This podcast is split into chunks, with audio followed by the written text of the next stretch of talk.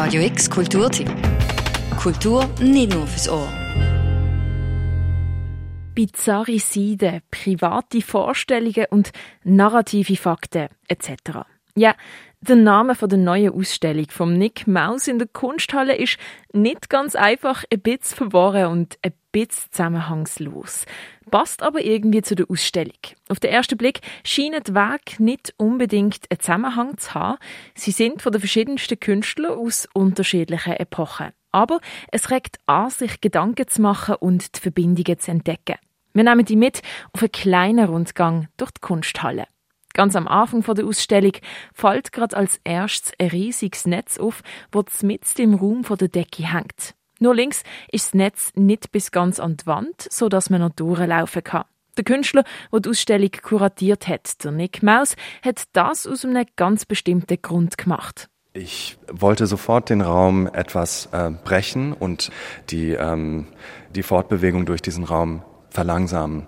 Dadurch kam ja dieses, dieses große Netz, das das ganze Blickfeld in den Raum erstmal so fängt, verschleiert in den Sinn und dahinter entfaltet sich dann langsam die Ausstellung. Im ersten Raum schon gibt es ganz unterschiedliche Wege. Ein Buch als Video, ein downloadbarer Schriftzug und Skulpturen. Die Skulpturen von der Rosemary Mayer sind in warmen Tönen gehalten. Oberschein, Lachs und cremefarbige Seidentücher sind kunstvoll drapiert.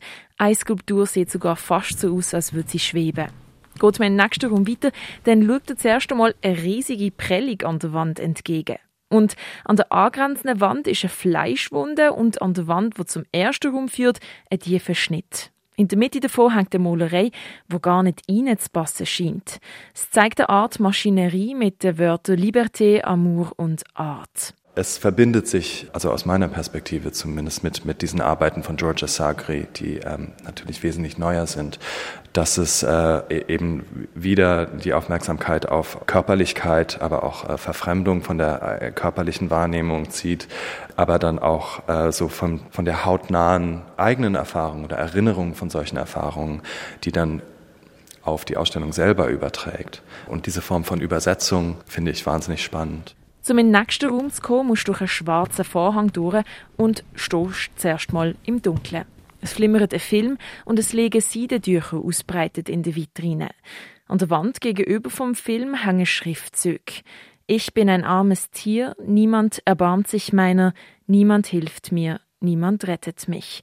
Und das durchkonjugiert du, er, sie, es, wir, ihr, Sie sind arme Tiere, niemand erbarmt sich ihnen, niemand hilft ihnen, niemand rettet sie. Ende. Nach dem Dunkel wird man von der Helligkeit vom nächsten Raum fast schon blendet. Was gerade auffällt, ist ein Bett in der Mitte aus den 80er Jahren von Robert Morris.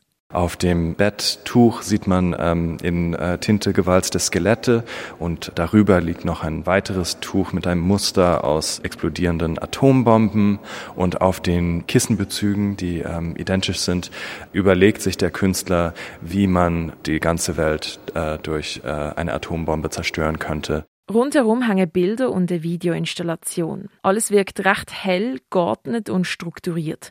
So ein die Ruhe vor dem Sturm, weil der letzte Raum auch der chaotischste ist. Skulpturen aus Zellophanblachen, Hanf- und Seidenbändeli stehen im Raum. Dazu farbige Bögen, die du durchlaufen kannst und an der Wand Videos. Gross projiziert wird eine Performance von Anton Perich mit viel Chaos und nackter Haut. Auf den ersten Blick mögen die Wege vielleicht keinen Zusammenhang haben. Besonders, wenn du nicht weißt, von wem die Wege sind und in welchem Zusammenhang sie gemacht worden sind. Ich bin aber gern durch die Ausstellung gelaufen und habe mir meine eigenen Gedanken dazu gemacht und meine eigenen Verbindungen hergestellt. Die Ausstellung ist als Gesamtkunstwerk zu verstehen und auf den ersten Blick sieht man vielleicht nicht den Zusammenhang, aber besonders mit dem Hintergrundwissen lässt sich einiges doch noch gut verbinden. Du kannst die Ausstellung natürlich auf eigene Faust erkunden. Eine Führung gibt es aber am nächsten Sonntag am 3 in der Kunsthalle. Für Radio X, die Noemi Keller. Radio X Kulturtipp. Jeden Tag mehr. Kontrast.